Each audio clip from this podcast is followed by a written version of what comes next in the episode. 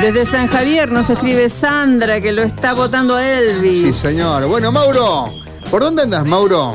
Bien, recién estuvimos en la esquina encendida porque, bueno, hoy escuchaba la palabra de la ministra Sonia Martorano y en este sentido también habló el secretario, el secretario de Salud, exacto, bien digo, de Salud, eh, Jorge Prieto, sobre lo que tiene que ver con la vacunación, qué es lo que va a arrancar la semana que viene, cómo se va a llevar adelante, las dosis disponibles, qué tipo de vacunas hay. Bueno, insistí sobre la pregunta que te generaba indignación, Mario, sobre el tema de las vacunas, ¿no? Que si se saben, no se saben. Ayer no, ayer no informaban ninguna. Ayer no, ninguna, ninguna vacuna, ni la Sputnik, ni la Moderna, nada. O sea que, ¿será la actitud de quien más, Mauro? Puede ser, puede ser, pero si te parece lo escuchamos eh, a Jorge Prieto hablando al respecto sobre esto y le hicimos las consultas pertinentes.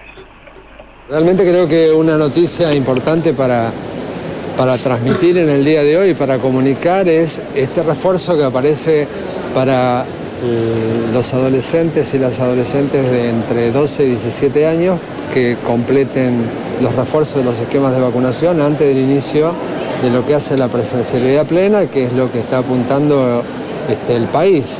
La importancia de remarcar esto es que cumplidos los cuatro meses vamos a poder este, aumentar y prolongar lo que hace la inmunidad y fundamentalmente proteger en los núcleos familiares al rango etario de 0 a 3 años, que aún no hay vacuna disponible y que realmente hemos tenido una tasa de internación mucho más importante que, lo que ha hecho las zonas anteriores. Nosotros Creo que debemos considerar eso y por otro lado, la importancia de la, aprobación de esta cuarta dosis que va a ser con Pfizer en este rango etario va a permitir también que este reservorio presente una mayor inmunidad, con lo cual lo que hace la transmisión va a disminuir. ¿Qué está pasando con las tasas o los índices de mortalidad? Mira, algo que nos llamó la atención, bueno, acabo de, participar recién en parte del Consejo Federal de Salud, donde se están trabajando todos estos temas, hay una publicación de los primeros resultados donde personas no vacunadas tienen una tasa de mortalidad que impacta el 7,8 cada 100.000 habitantes, eso baja a 1.24 con esquemas completos de vacunación y a 0.74 cada 100.000 habitantes con terceras dosis, o sea que esto remarca que tenemos que seguir con esta premisa que tenemos de vacunar, de vacunar, vacunar, para que la inmunidad gane a la transmisibilidad y que lo hagamos, si es que estamos con esquemas completos, cursar con una forma menos grave de enfermedad o más leve como está ocurriendo con otros. Hay una cierta eh, especulación por parte de algunas personas que no, no quieren vacunarse con tal o cual vacuna y quieren elegir qué es lo que le ha pasado en los centros de vacunación aquí en Santa Fe. Mira, nosotros lo que estamos teniendo a nivel de los centros de vacunación, por lo cual hemos abierto lo que hace a la vacunación libre de los más 40 para lo que son los refuerzos, a mujeres gestantes y a las parejas, a personas que no hayan, que hayan cumplido el tiempo que se puedan acercar para el refuerzo, es debido a un 30 a un 40% en algunas regiones de ausentismo, ¿no? En lo que hace a completar los esquemas con refuerzo porque por supuesto se anuncia cuáles son las vacunas disponibles. En este momento vacunas disponibles que tenemos es Sputnik, es Moderna y es Pfizer. Y esto tiene que ver no por la seguridad, ¿no? porque estamos hablando siempre de vacunas seguras. Y se ha comprobado a través de las combinaciones de vacunas que son realmente vacunas que han dado una inmunidad duradera y una de las mejores vacunas que hemos tenido aquí ha sido Sputnik, la combinación heteróloga tal cual como eso. Y el resto tenemos un ausentismo que estimamos que tiene que ver con las vacaciones, ¿no? Es un periodo de vacaciones, la primera quincena de enero, la gente especuló un poco en no viajar por la alta positividad, la alta transmisión que teníamos con estos este, aumentos exponenciales que tuvimos con, con Omicron. Omicron, para que ustedes tengan una idea, este, tuvo un impacto de 10 veces más de lo que fue las, las dos variantes anteriores, que fueron Gamma y que fueron Lambda.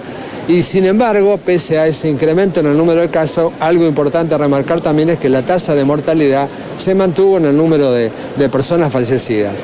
Así que esa es una de las, de las cosas y la otra, por supuesto, que es una vacuna que no, no permite viajar, pero hoy por hoy Almat está haciendo todo el trabajo y el esfuerzo para su reconocimiento, ya el laboratorio Ritmo tiene una aprobación la cual se ha manifestado que no es una licencia de, emergencia, sino que tiene una aprobación de una licencia por un año, por lo cual la importación del producto, que va a ser el, este, el antígeno, va a ingresar para la elaboración de la vacuna dentro de lo que hace el O país. sea que el Ministerio de Salud se va a seguir informando qué vacunas se van a poner a disposición en el día. Por supuesto, nosotros tenemos a disposición las vacunas. Lo que sabemos es que creo que tenemos que estar más que contentos y confiados que la provincia de Santa Fe y Argentina cuenta con algo fundamental que es la accesibilidad a un recurso que realmente este, era muy esperado por toda la población. ¿no? Las vacunas, eh, como bien a nivel mundial, este, ha marcado algo importante que es la inequidad. La inequidad en, en el- en la distribución de la vacuna es lo que ha hecho que aparezcan distintas variantes y lo que tenemos que cortar con eso es competir la inmunidad con lo que hace a la transmisión y para eso tenemos que tener una inmunidad ya sea persistente o adquirida en forma natural o de la vacuna que nos permita estar frente a esta situación sanitaria. Bueno, es un win que escapa a tu pregunta, te digo, Prieto, ¿eh? Eh, es rebaladizo. Eh, yo reitero, eh, a mitad de semana comenzaron a comunicar, a, no comunicar cuando se aplicaban Pfizer qué vacuna aplicaban. Ya ayer en ningún centro de vacunatorio, Mauro, eh, en, lo oficial que te mandan figuraba si colocaban Moderna, Sputnik. Como dice bien Prieto, estaban las tres vacunas a disposición, fundamentalmente las dos primeras, Moderna y, y Sputnik. La semana que viene habrá que ver, pero eh, bueno, veremos qué actitud se toma, ¿no? Y si eligen eh, justamente dejar de informar. Exacto, exacto. Dejar de, informar o no. Bueno, también se le consultó por el tema de los de, de aquellos que fueron que tuvieron COVID y, y tienen que ser vacunados. Le llega el turno. Bueno, eso también, como lo ha explicado la ministra Rosario, se, se pide un tiempo prudencial aproximadamente de 90 días para que posterior a, a ese a esa alta eh, puedan estar siendo vacunados. También es lo que lo que indicó Prieto. Correcto, te van a mandar algo de producción, Mauro. eh, así que estamos en cualquier momento al aire, ¿puede ser? Dale, abrazo, hasta luego. Ah, bueno, abrazo. Mauro González, Gaby, desde el móvil. Bueno, vamos ahora a lo que habíamos adelantado hace algunos minutos. Eh, el municipio santafesino determinó que el próximo lunes van a modificar el recorrido.